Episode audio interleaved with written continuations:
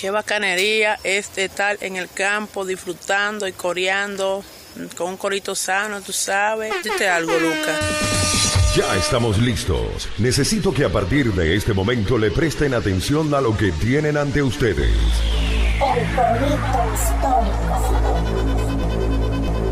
Panas y bellas damas, bienvenidos sean todos a un nuevo episodio de El Corito Histórico, el podcast donde les contamos la historia de Venezuela de una forma amena, clara, concisa y entendible. Es decir, como no te la contaron tus lamentables profesores de historia de Venezuela del bachillerato, que son la razón por la cual terminaste votando por Chávez. Aquí les habla el profesor Javier Lara. Dite algo, Dorian Márquez. Claro que sí, sean bienvenidos a una nueva edición del podcast de la historia de Venezuela, en donde estamos Javier Lara y Dorian Márquez trayéndote la historia real de todos esos acontecimientos, todos esos eventos, todos esos personajes que forman parte de la historia de nuestro país. Como siempre, todos los domingos estamos estrenando nuevos temas que puedes escuchar en todas las plataformas digitales, en Spotify, Apple Podcast, Google Podcast y también estamos por ahí en YouTube, en el canal de Daniel Lara Faría. Dite algo ahí, Javier. Así es, así es, así es. No olviden además que el Correo Histórico es el podcast que te enseña y si te descuidas también te preña. Así que no te descuides, bella dama. No te descuides. Cuidado que te pisa. Como les decía Dorian, estamos en, primero que nada en YouTube, en el canal de Daniel Lara Farías. También estamos en Spotify, Apple, Apple Podcast, sí, ese podcast que se llama esa cosa. Estamos en Google, Google Podcast, Google Music, todo eso, en Evox e incluso en nuestra propia página web www.elcortehistórico.com donde pueden descargarse los episodios directamente a sus ordenadores, a sus teléfonos, donde quieran para escucharnos vacilando siempre. Hablas tú, Dorian. Claro que sí. Recuerden también que nos pueden encontrar por ahí en la cuenta de Instagram, el corito histórico guion bajo. Y ahí pueden lanzar sus preguntas para el Chayán se llama Elmer. Allí pueden ver también cuando salen los nuevos episodios. También quería recordarles que si lo están escuchando en YouTube, en el canal de Daniel Lara Farías, allí en la descripción del video pueden ver todas las fuentes que usamos para preparar todos estos contenidos. Ahí están todos los libros, las referencias, incluso tendrán por ahí eh, algunos enlaces donde podrán encontrar o eh, profundizar más en los temas que planteamos aquí. Pero vamos a darle chispa, candela y fuego a esto. Porque hoy tenemos. Claro, vamos a contarle a la gente qué traemos hoy. Porque este temita está interesante, está bueno. Un episodio que ha sido pedido. O sea, mucha gente incontable. Incluso esto nos habían pedido como para un ya se llama Elmer. Nos habían dicho, ok, ¿y cómo es eso de, de esas cosas que llaman el escudo nacional, la bandera? Nosotros dijimos, oye, pero para que un episodio, un de cada cosa, como podemos hacer un episodio completo. Entonces, bueno, vamos a hablar de la cosa esa, de la historia de eso que llamamos los símbolos patrios. Háblales tú, Dorian. Exactamente. Eh, los símbolos patrios algo con lo que los venezolanos, no sé de verdad cómo se tratará este asunto en, en otros países, porque yo lo más lejos que he salido de mi casa de allá de Carupa no fue para acá, para Caracas. Pero acá en Venezuela, por ejemplo, desde que yo crecí, de los primeros conocimientos que yo obtuve al ir a la escuela eran cuáles eran los símbolos patrios. Claro, ahí aprendemos básicamente que es la bandera, el escudo, el himno nacional. Sabemos eh, a grandes rasgos quién creó la bandera o quién inventó el, el himno nacional, pero ahí hay muchísima historia detrás. Entonces, vamos a contarla hoy. Vamos a ir uno a uno con nuestros símbolos patrios a ver qué fue lo que pasó con eso. Cómo llegamos a tener, bueno, esto, esta bandera tricolor, este escudo con estas franjas y nuestro himno nacional. Claro que sí, porque si bien nosotros ya habíamos hablado en nuestros primeros episodios, el primer corito breve, de hecho, lo hicimos sobre la octava estrella de la bandera, aquel corito que hicimos, sí, hace más de un año. Y efectivamente hablamos sobre esa octava estrella dentro de la simbología de qué representaba. Pero vamos hoy a hablar esto más profundidad, o sea, de la bandera en sí, no solamente de la, estrella, sino de todo. O sea, la bandera que hay en eso, o sea, ¿qué es lo que llamamos nuestra bandera nacional? Pues bueno, la primera bandera que uno reconocería como bandera nacional de Venezuela es, es esa que diseñaron estos hombres que, que planteaban hacer un movimiento in, independiente en la Guaira del siglo XVIII. Unos carajos llamados Manuel, Manuel Gual y José María España pretendían hacer un movimiento inspirado un poco en lo que habían leído de la ilustración francesa, de lo que estaba pasando en Haití y otras fuentes más pretendían independizar Venezuela de España.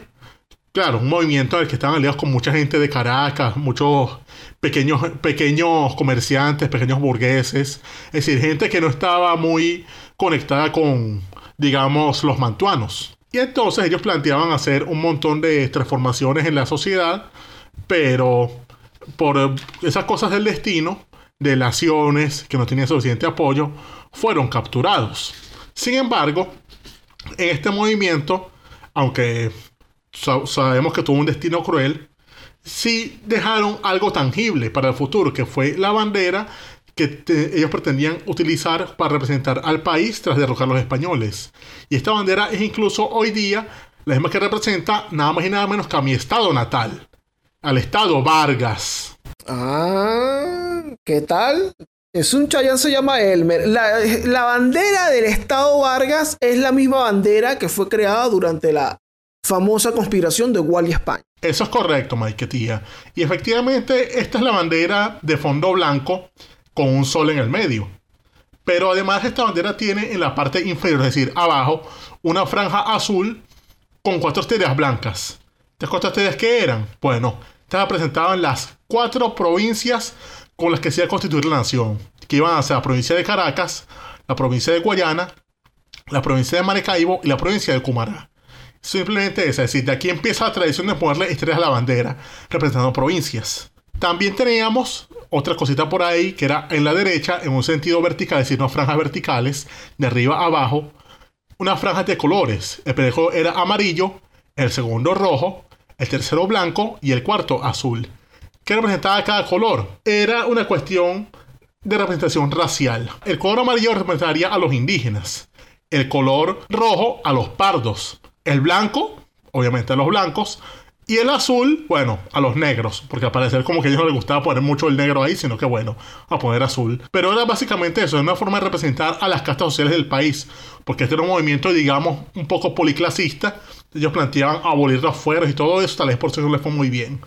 Pero bueno, la bandera quedó y en tributo a ella la tenemos en nuestro estado, en mi estado natal particular. De hecho, es una bandera que, de las que más me gusta de las banderas de los estados en Venezuela pero ya eso es una nota mía. A mí me parece interesante que la, conspiración de Wally España fue descubierta, fue develada. Estas personas tienen un destino bastante cruel, pero, pero había una bandera hecha. Porque sabes que toda empresa necesita un logo. Sí. Entonces, siempre que tú vas a armar, y bueno, en esto eran empresas para formar un peo, pues siempre que tú ibas a poner un peo, bueno, yo me identifico aquí con mi bandera.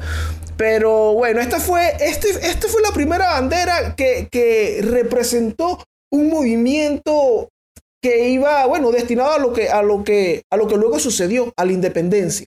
Claro. Una bandera que pretendía representar esto que estaba ocurriendo. Pero luego de esto, está por ahí nuestro diseñador favorito. Claro, ya que aquí viene la bandera, digamos, de la que se derivan todas las demás. Es decir, esta es la bandera que marcó época. Esto es como decir los primeros Air Jordan. Ok. Los de 1984. O sea, esta es la bandera que hizo ese carajo que era un diseñador gráfico con intenciones políticas llamado Francisco de Miranda. Alto banderólogo, el orgullo de Mr. Bryan, que anda bandereando. Exactamente. Exactamente. Recordemos este episodio que hicimos sobre él, uno de los tantos episodios que hicimos de su ciclo. En ese episodio que hicimos sobre sus expediciones fallidas, en 1806, él ondeó la primera la bandera tricolor nacional, es decir, la primera de amarillo, azul y rojo, el día 12 de febrero de 1806 en el puerto de Jacmel en Haití. Es decir, eso fue cuando pretendía hacer su propia operación Gedeón, aquella vaina en la que, bueno, ya sabemos qué pasó el año pasado con esa operación, pero lo que él hizo es básicamente la precuela de eso. Es decir, él agarró. Disculpa, ¿no fue el 12 de marzo? Ah, cierto. mala mía. 12 de marzo de 1906 fue que la, hizo en, en Jacmel, Haití. En, el, en Haití. Claro. Y entonces, ¿qué hizo ahí? Bueno, él hizo la bandera en Haití e hizo que los, que iban a, esa operación hicieran un juramento de liberación de la patria y todo eso. todo un componente romántico ahí, cosas de Miranda. Antes de partir a Curazao. Después de llegar a Curazao pretendían ir a Ocumare y desembarcar. Sin embargo, en Ocumare los emboscaron porque, como contamos en ese episodio, pueden ir, estar en los links. En eh, esa vez le- les habían, los habían sapeado, o sea, habían cosas por ahí, gente que le- les había caído mal y les los, los estaban esperando. Y entonces, aunque él, él estaba en la corbeta Leander con la bandera ondeada, la mayoría de la tropa estaba en las goletas Bacchus y Vi, que fueron capturadas. Estas fueron las que contenían ese montón de extranjeros, los cuales una buena parte fueron capturados y otros fueron incluso ejecutados por orden de, los- de la Capitanía General. Miranda sobrevive y se devuelve hacia Curazao. Él espera un tiempo más, recluta más gente y ya para el 3 de agosto del mismo año, 1806, Miranda desembarca en la vela de Coro. Aquí él llega, no encuentra a nadie y decide, bueno, como ya estaba ahí, hizo la bandera en suelo patrio. Claro, él aquí, como sabemos ya, en esta operación tampoco le fue muy bien porque la gente abandonó el pueblo. Solo quedó que sí un mensajero con una carta que decía, ajá, para Miranda. Miranda la abrió y lo que decía la carta era, marico el que lo lea. Sí mismo, y así se quedó Marico Miranda. Y todo el pueblo de Coro llamó Marico a Miranda y él consiguió básicamente, eh, bueno, lo- no sé si es lo mismo que conseguiría ahorita porque nunca he ido a Coro, pero consiguió un peladero de chivo. Exactamente. Entonces él, tras no encontrar nadie ahí que lo, que lo auxiliara, al darse cuenta de que estaba más solo que la una, que no iba a de ese pelero de chivo, él simplemente levantó anclas y partió otra vez a Inglaterra el 13 de agosto, derrotado. Claro. Él recogió su bandera, tuvo que recoger su bandera hice. Sí, pero esto no fue el fin, como ya sabemos, porque cinco años pasaron y vuelve Miranda al país. Esta vez, cuando vuelve, lo eligen al Congreso Constituyente de Venezuela. Y es aquí cuando se declara la independencia, bueno, antes de declararse la independencia, que a él, como decían, ah, tú eres diseñador gráfico, tú eres banderólogo. Bueno, lanzaste una bandera ahí, mano. Ponte, ponte en el que tú sabes de eso. Y entonces le dicen, mira, tú vas a hacer la bandera y te vamos a poner a dos muchachos ahí para que la hagan contigo. Así que llegaste tú, Lino de Clemente, y también hace falta, bueno, hace falta también un peruano para que, para que fastidie. Vete tú, José de Sateibusi. Entonces se van estos muchachos a diseñar la bandera con Miranda. A, mí me da risa de, este proceso de cuando designan esta comisión para crear la bandera. Se designó una comisión para crear la bandera. Y el resultado de esta comisión es la misma bandera que tenía Miranda. Es como que, mano, ya yo tengo ese trabajo hecho. ah, o sea, está diciendo que Miranda es ese chamo que está en que está en la escuela, llega el lunes con, la con el trabajo hecho y entonces llegan dos panas a decirle, mira pana, ¿nos puedes poner el trabajo? Y ese pana dice, claro pana, se me pagan 100 bolos. Le pagan los, 100 los 100 bolos a los panas, el carajo los pone y bueno, ese pana resultó ser nada más y nada menos que yo, Javier Lara, en el liceo. El, el propio Javier Lara eh, con esas prácticas mirandinas. Eso fue lo que pasó.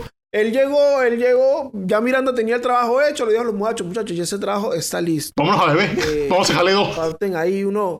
Sí, vamos, exactamente. Y bueno, eh, lo que surgió de aquí es esta bandera tricolor. Entiendo que esta bandera tenía en una esquina una india. Ah, sí, porque, claro, Miranda, él decía, ya, pero tampoco vamos a prestar la bandera, no vamos a piratear tanto. Vamos a hacer otra cosita ahí para que, para que como que fue nueva. O sea, hizo un reciclaje. Hizo un baita, como diría el chombo. Se agarró su... Él hizo un remix de su bandera. Sí, un Jimmy's. Y él agarró su bandera antigua, pero esta vez hizo lo siguiente. Puso la franja amarilla más grande que las otras, un poco más ancha, y en esta franja puso en la esquina superior izquierda un escudo de armas que tenía lo siguiente. Era un dibujito. Un dibujo de una india sentada en una roca que tiene en su mano derecha una lanza donde está un gorro frigio. Este gorro que usaba José Félix Rivas, ese gorro rojo como una media. Bueno, tenía ese gorro frigio allí y además a sus pies tenía un caimán. Es decir, de puro la creo. O sea, yo Esa es creo, mi pasión. Sí, yo creo que Miranda ahí dijo, estaba como que, bueno, vamos a poner un caimán. Y esto era como que, mano, ¿por qué un caimán? Y él, que, porque son arrachísimos, mano. O sea, no viste un caimán. Es, es verde, es, es prehistórico, tiene dos dientes y además es como un perro. No, no ves que es arrechísimo. Y yo, está bien, Miranda. Vamos a dejar caimán, pues. Es que, Miranda, ¿tú estás seguro que un caimán eh, se lacra, hermano? Sí, de- y, José de Satibú sí que de verdad, mano, se es fino el caimán. Sí. Y bueno. Eh, Era eso. Imagino que las opciones eran poner un caimán o poner una N que decía no fiar. O rutas. Unos ojos. Exacto. El muñequito orinando. el, cal- el Calvin sí. Sí, pero ¿sabes qué? De esta bandera, cuando resulta esta bandera, esta bandera es izada por primera vez en el cuartel San Carlos el 14 de julio de 1811 y después se hizo un evento en, en la Plaza Mayor de Caracas, lo que hoy es la Plaza Bolívar, un evento allí simbólico mostrando esa bandera y estaban allí como parte del evento los hijos de Wally España. Coño, qué buena. Qué buen tributo, o sea, haciendo acto. Me gustaría estar, haber estado allí. Sí, seguro repartimos hasta fructus y todo, como deben ser las fiestas buenas. Como fue un buen corito sano. Así es, así es, así es. Más adelante, o sea, pasa la guerra, toda la cuestión lamentable que ocurre, y pasamos a seis años después, al año 1817. Esto es cuando se hace un congreso en Pampatar, y en este congreso eh, se determina, entre otras cosas, que la bandera iba a ser ahora la misma tricolor, pero con en la franja amarilla, en vez de colocar ese escudo con esa línea que era muy difícil de dibujar, mucho, causaba muchos problemas, iban a colocar unas estrellas en la franja amarilla, unas estrellas de color azul. Iban a ser siete estrellas que representaban a las provincias fundadoras de la Confederación de Venezuela, las provincias de Caracas, Barinas, Mérida, Cumaná, Barcelona, Margarita y Trujillo y a ser de forma recta en esa franja amarilla. Esto fue decretado el día 12 de mayo de 1817 aquí en Pampatara. Pero pasa el tiempo, se dan las más batallas en la, por la liberación de Venezuela y el 15 de octubre de ese mismo año la provincia de Guayana es liberada por Luis Brión en esa acción en la que expulsó del país a Miguel de la Torre. Lo mandó a, a irse corriendo de, hasta Grenada. Cuando se libera esta provincia, Bolívar, emocionado por este- esta noticia, manda a colocar una estrella más que la represente a esta provincia nueva el día 20 de noviembre de ese año para representar a esa nueva provincia liberada. Claro, esta bandera ya con ocho estrellas azules en la franja amarilla duró poco ya que dos años después Venezuela se incorporaría a la Gran Colombia bajo una bandera tricolor solamente. Bandera tricolor con el escudo del Estado de Colombia en el centro de la, eh, sí, en el centro de la bandera, en la franja azul. Pero ya más adelante, cuando nos independizamos de Colombia, cuando pasamos a ser el Estado de Venezuela, la bandera cambia otra vez con un pequeño, una pequeña modificación. Habla esto ahí, Dorian. Oye, a a esto, ese datico me parece fino, porque esta pequeña modificación es la, la diferencia fundamental que existe entre la bandera de Venezuela y las otras banderas, eh, Colombia y Ecuador, que usan también un tricolor eh, amarillo, azul y rojo. Y es que se mandan a hacer todas las franjas del mismo tamaño. Correcto. Una cuestión equilátera, digamos, como diría en caso de triángulos. Pero aquí el cambio sería lo siguiente, es decir, porque se independizó Venezuela y entonces los congresistas de Valencia dijeron, ok, vamos a mantener por el momento el mismo escudo de armas en el centro que diga Estado de, Venezuela. Pero ahora tenemos que hacer un cambio, panas, porque esto no puede seguir así. Y entonces los carajos empiezan a hacer un cambio, a, a cambiarlo, a hacer varios cambios por ahí y simplemente le colocan un escudo nuevo, pero estás diciendo Estado de Venezuela. Esa fue la, bandera de la nación por cerca de 30 años. Amarillo, azul y rojo, escudo en el centro del Estado de Venezuela y listo. Pero volvemos a los peos. Aquí nos damos cuenta un poco de que ha sufrido un, cambio, un cambio de gobierno, sufrió algunos cambios, eh, el logo, sufrió algunos cambios la bandera, pero ya para 1859, cuando se da la guerra federal, ocurre otro cambio más, que aquí llega Zamora y él dice, mira, yo quiero que pongan 20 estrellas aquí en la franja amarilla, que sean 20 estrellas azul. ¿Qué te parece? Porque resulta que antes que Zamora llegara, los que se alzaron en febrero de 18- de 1859 bajo el grito de la Federación en coro, ellos retomaron la bandera con las siete estrellas azules. se agarraron su, su bandera con la franja amarilla, pusieron siete estrellas azules y esa fue su bandera. Pero después llega Samuel y dice, siete estrellas, no vale, quiero más estrellas, más estrellas, estrellas por todas partes, panas, estrellas por todos lados. Y se, vol- se volvió loco, pues. Pero ya cuando pasa el tiempo, Zamora muere y, y triunfan los federales, llega Falcón al poder en el año 1863. Y aquí Falcón dice, estrellas azules. Mm, No vale, eso se ve como feo, panas.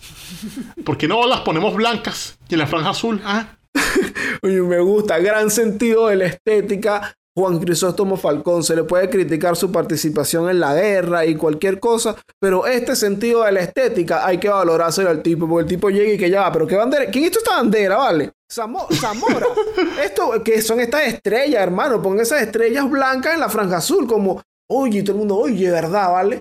Qué bueno. como los gringos, panas. Exacto. Y entonces pusieron las estrellas, pero de una forma distinta a las que tenemos hoy, porque las estrellas sí eran blancas, pero estaban en forma circular. Eran seis estrellas en, en un círculo y una en el centro. Pero aquí no terminan las cosas como bien sabemos, porque otra vez se cambia el orden cuando llega Cipriano Castro en 1905. Ya que este Castro, él llega y dice, ay, ¿por qué se estrella en el medio? No, no, no, no, que estén todas en círculo, pero sin esa estrella en el medio. O sea, siete estrellas igual, pero todas en un círculo con nada en el centro. Ok, vamos a complacer el cabito. Y cambiaron otra vez la bandera. Oh. Pero, ya aquí llegamos a la definitiva. La definitiva real. Porque ya aquí, en el, Sí, como, como la conocemos hoy, más, más aproximadamente. Sí, porque no vamos a hablar tanto del fiambre. Porque en el año 1930, Juan Vicente Gómez manda a que las estrellas no estén en círculo, porque le dice que vaina es esta, que mariquera es esta de, de un círculo, ¿vale? No, no, no, chico. Puede esa vaina como un arco. Y entonces tenemos ya la bandera con las estrellas en forma de arco en la franja azul. Que ya más adelante, en el año 2006, cierto fiambre de porquería agregó la octava estrella porque, bueno, le dio la gana por su concepción desviada al bolivarianismo. Pero no hablemos de fiambres que esto es charcutería, panas. Coño, o por ahí interesante también que el 3 de julio del 63, Rómulo Betancourt, quien establece el 12 de marzo como el Día de la Bandera, que yo pienso en el verdadero Día de la Bandera cuando nuestro diseñador favorito, cuando Francisco de Miranda la hizo allá en el puerto de, de Jacmel en, en Haití. Y además era una, una linda fiesta patria en las escuelas. O sea, yo me la vacilaba mucho. Sí, vale. Papel lustrillo y todo eso. eh, era mi pasión. Pero bueno, esto es lo que hay con la historia de la bandera. Vamos a ir aquí con, con el siguiente símbolo patrio. que es el escudo nacional. Vamos con el escudo. Porque tú sabes que el escudo es un símbolo. A mí, a mí me parece un símbolo patrio muy interesante. Yo siempre lo veía y, oye, cuando estaba niño, pues, oye, el escudo tiene, además de todas esas figuras, eso tiene unas franjas con una fecha, que además una de las fechas cuando yo era niño que tenía allí eh, era el día de mi cumpleaños, decía 20 de febrero. Y yo dije, wow, ¿qué pasa aquí? Increíble escudo, ¿vale? Te están celebrando a ti. Sí, que me representa.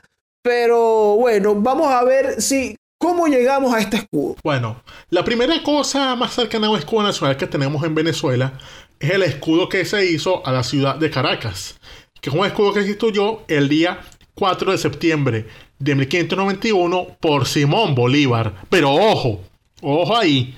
Este Simón Bolívar en ese tiempo no es el mismo niño, niño Simón, no. Este Simón Bolívar es nada más y nada menos que Simón Bolívar, el viejo, es decir, el primer Bolívar en llegar desde España hacia Venezuela, el ancestro más lejano del libertador en el país. Bueno, este hombre instituyó el escudo de Caracas, ese que tiene el león, la corona, todo eso. Bueno, eso le debemos al primer Bolívar en Venezuela. Esto él lo, lo obtuvo, él fue a España, o sea, él estuvo aquí, luego fue a España y allá este, este escudo fue como el rey que mira, denle este escudo a esa gente allá en Caracas, que, que está chévere, buen, buen escudo, buena ciudad, panas. Y, y bueno, ajá, él gestiona aquí esto, pero luego el primer escudo del que, del que se tiene noticias quizás en la era republicana, eh, bueno, habían algunos por ahí que corrían en, periódicos de la, de la revolución, digamos, pero eh, es el 27 de agosto de 1811 cuando se, se establece como un primer escudo por allí oficial porque se van a imprimir unos billetes, tú sabes que eh, Bolívar y sus amigos o la gente que estaba allí y en ese momento eh, imprimieron unos petros para darle unos billetes a la gente. Y bueno, allí salieron unos, eh, unos escudos. Luego, en febrero de 1812, aquí sí como se designó una comisión para crear la bandera, se hizo una para, eh, bueno, crear un escudo oficial, ¿vale? Para la confederación. Y, y esto se lo dieron a José de Sata y Busi, el señor peruano que comentamos hace rato, que está en la bandera también, y Francisco Isnardi, aquel médico que dijo, no, mi amor, yo no vuelvo para allá. El italiano, Allá sí. para Venezuela, sí. El turinés, el primer, ju- Por ahí. el primer juventino de Venezuela. Exacto. Entonces, bueno, ellos crean un sello, un escudo, que está representado con un cóndor volando. Y este cóndor tiene alrededor, bueno, tiene unas garras, una- unas flechas, y alrededor tiene siete estrellas. Es un cóndor malandrizado, pues. Es un cóndor malandrizado, tal cual.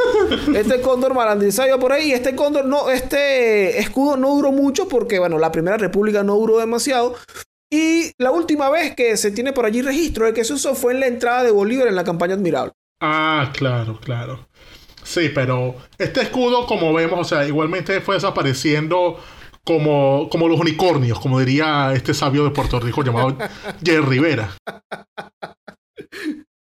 Pero, como comentamos en- hace un rato, cuando ya se independiza Venezuela de Colombia, se hace otro cambio. Se hace una nueva nación, nueva bandera, nuevo escudo. Esta vez, los que estaban en el Congreso de la República plantearon, ok, vamos a poner por ahora de escudo el escudo que teníamos antes con la República de Colombia. Un, escudo que dice simplemente Estado de Venezuela. Sin embargo, Que, ante- que anteriormente decía República de Colombia, le, que le hicieron ese cambio ahí. Exactamente, fue un cambio simplemente de letras. Pero ya más adelante se busca una. Bueno, el Senado instituye lo siguiente en el año 1834. Atentos a esto que es entretenido. O sea, ellos hablan de proponer un nuevo escudo, un proyecto de escudo que comentará lo siguiente. En punta sobre un campo de gules, un caballo de oro como símbolo de la independencia. Drogas duras, panas, no sean drogas. Un caballo de oro. Sí, un caballo de oro. Un caballo de oro. Eso, eso, mira, uno se imagina esa gente, no, que estos próceres y tal, estos tipos sabios, esto y que haga. Tú no crees que se viera lacra, hermano, un caballo de oro. Ay, no, vale. Eso, eso como que está, caballo de oro. influen- eso está influenciado por la Gaceta. Está influenciado por la Gaceta y por Eric Piñoloni. Habla claro. Oye, pero ve acá, ¿y qué pasó con esto? ¿Esto se dio esto con ese caballo de oro? No, también planteaban cosas como un sol naciente con tres estrellas de azul en sus rayos, que representa el Centro Federal de Venezuela, y en el centro de inscripción 19 en conmemoración al 19 de abril del año 10. Claro, esto fue un boceto.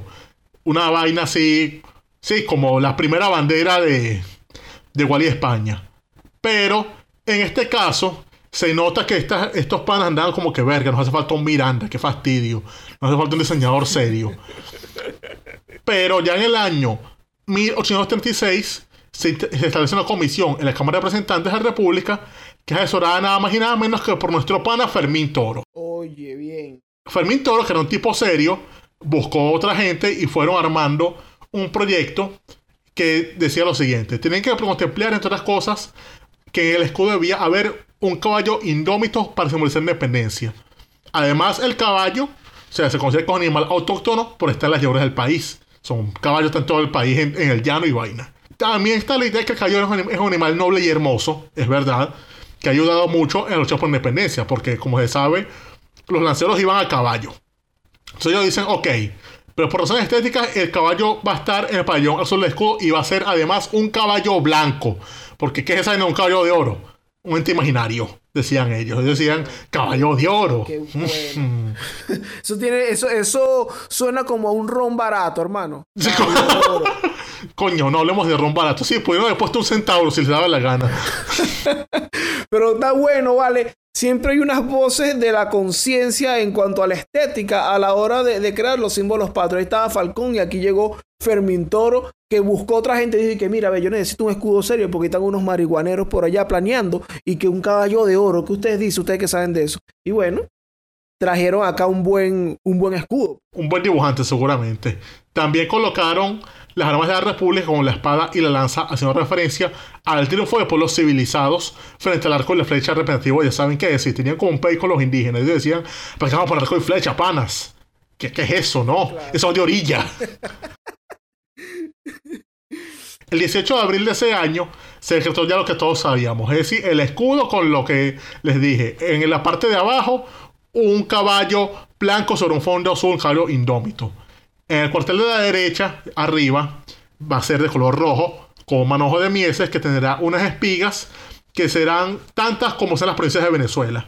Y a su vez estarán unidas en forma del sistema político y riqueza de su suelo.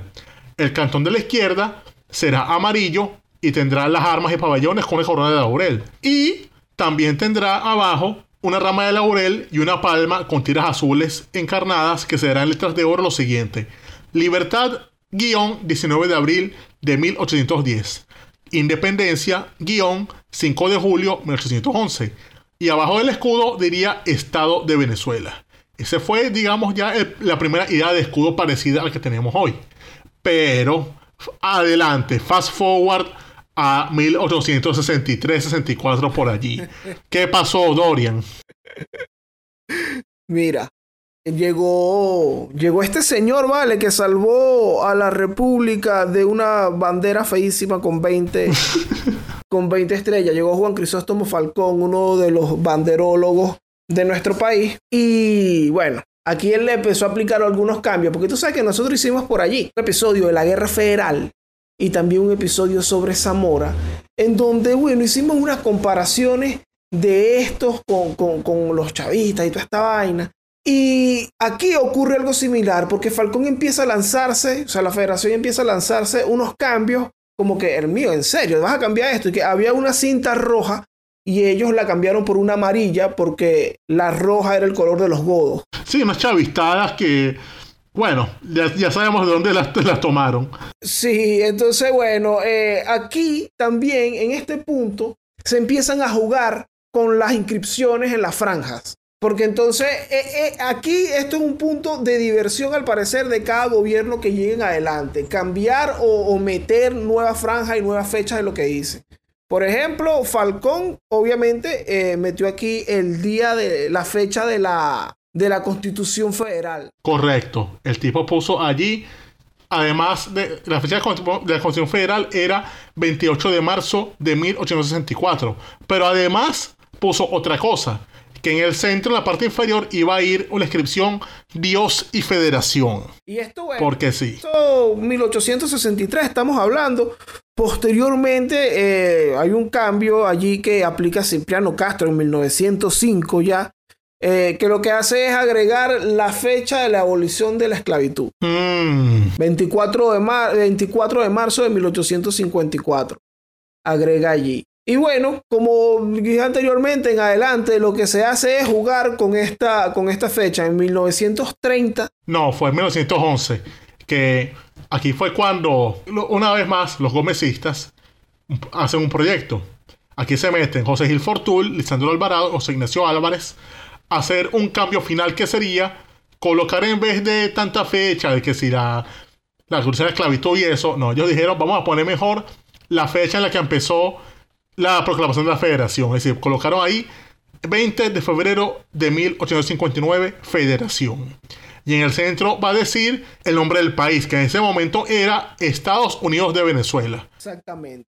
Entonces, bueno, este, este ya es el, escudo más familiar que, podemos tener en adelante. Bueno, luego se establece la ley de, de la bandera, el escudo y el himno en febrero del 54. Y bueno, como dijimos anteriormente, se juegan ahí con las inscripciones que hay, que si no, esto tiene que ser de color amarillo. Y cambios, eh, digamos, menores en, ese, en ese aspecto. Hasta bueno, las chavistadas que, bueno, ponen ese montón de cosas más, pero que le, le voltean la cara al caballo porque para que vaya para atrás como ellos, tú sabes.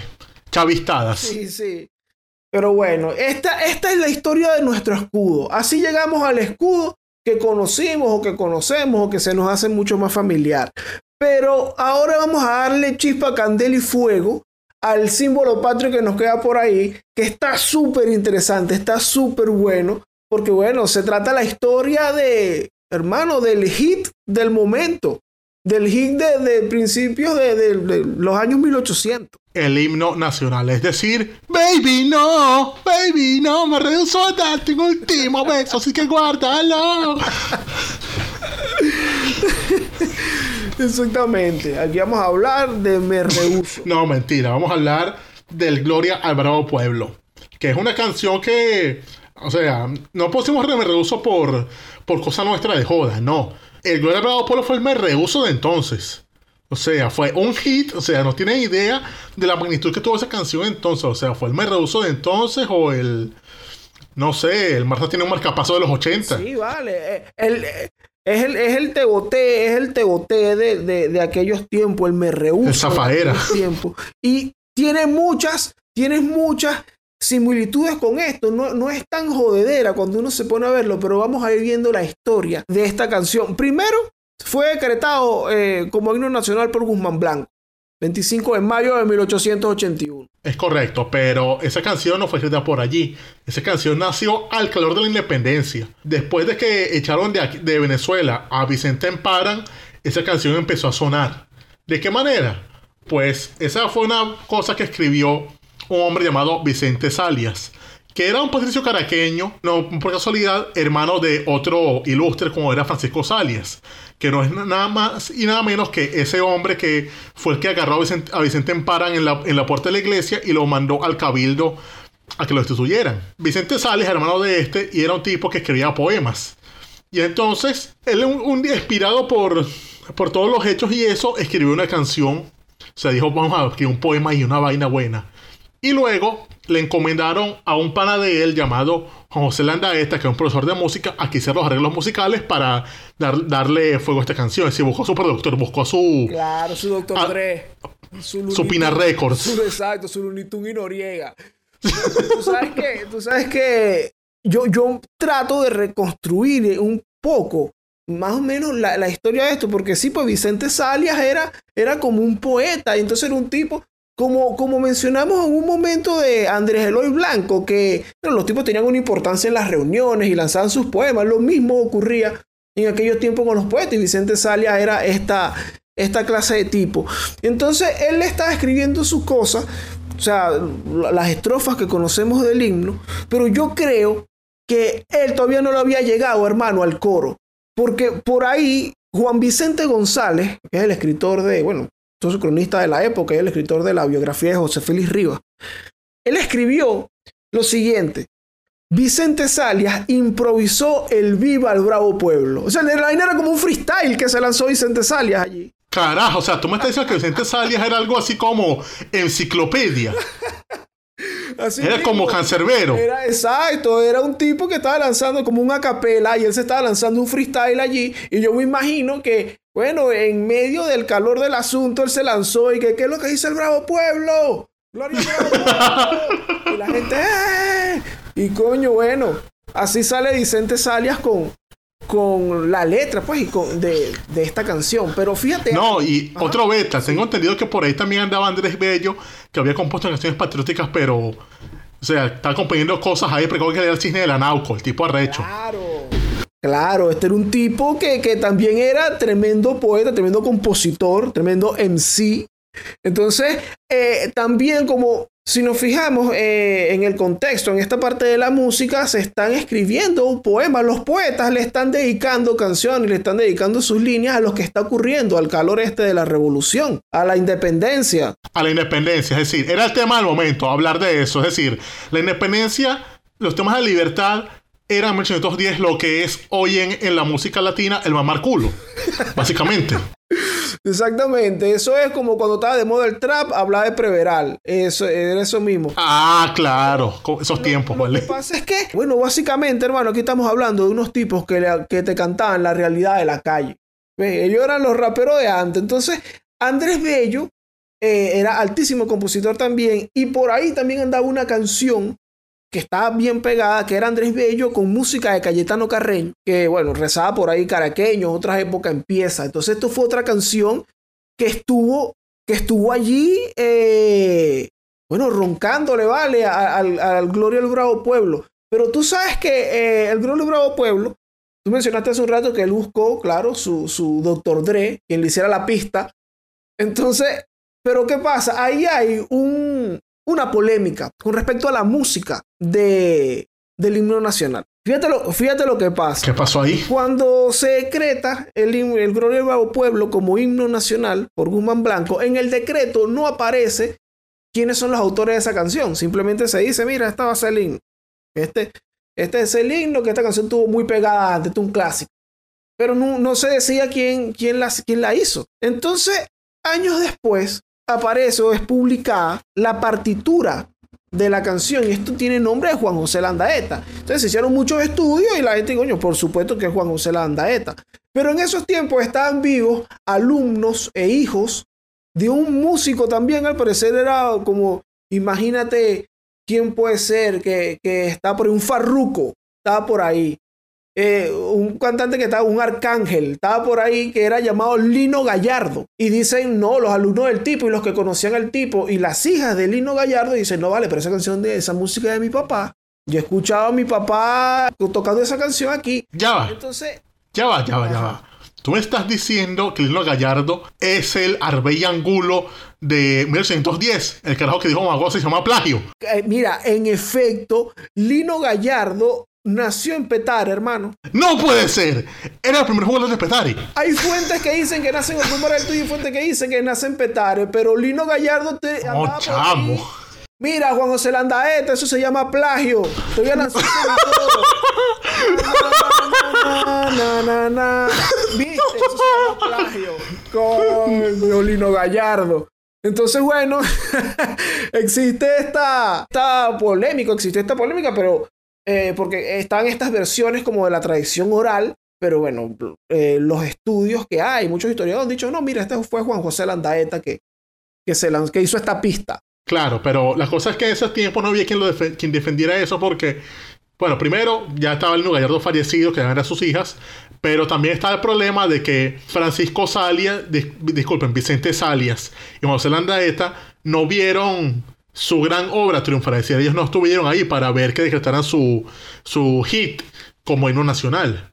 Porque ellos tuvieron un cruel destino los dos. Destino lamentable. Porque ambos fueron ¿Qué le, víctimas. qué le pasó a por ejemplo? Bueno, fueron víctimas del año 14, la represión de Boes. La Landaeta fue una víctima fea, terrible, porque la Landaeta estaba en Cumaná como parte de la migración oriente y en Cumaná entró en septiembre nada más y nada menos que Bobes. Bobes llega allí y hace esos famosos bailes, es decir, empieza a bailar con un montón de mujeres obligadas a casi que con, con espada, con la punta de la espada, las, las ponía a bailar y man- lo llamaron unos músicos.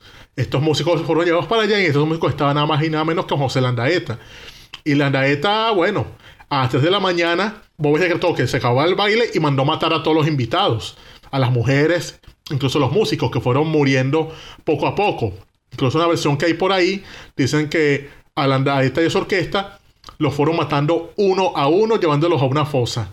Pero que a Landaeta le tocó el peor castigo por ser el autor de, este- de esta canción, ya que según cuentan, Landaeta tuvo que llevar los cadáveres de los que iban matando hasta la fosa antes de ser él el último asesinado. O sea, era básicamente causó su propia tumba. Claro, porque me imagino que era eh, el artista, digamos, el músico más eh, identificado, con que se representaba todo el movimiento de independencia y bueno, probablemente Boves se ensañó. Me parece, eh, eh, es loquísimo porque al final el compromiso de estos tipos, o sea, estos tipos no nada más están escribiendo, no, yo voy a escribir estas líneas aquí para pegar.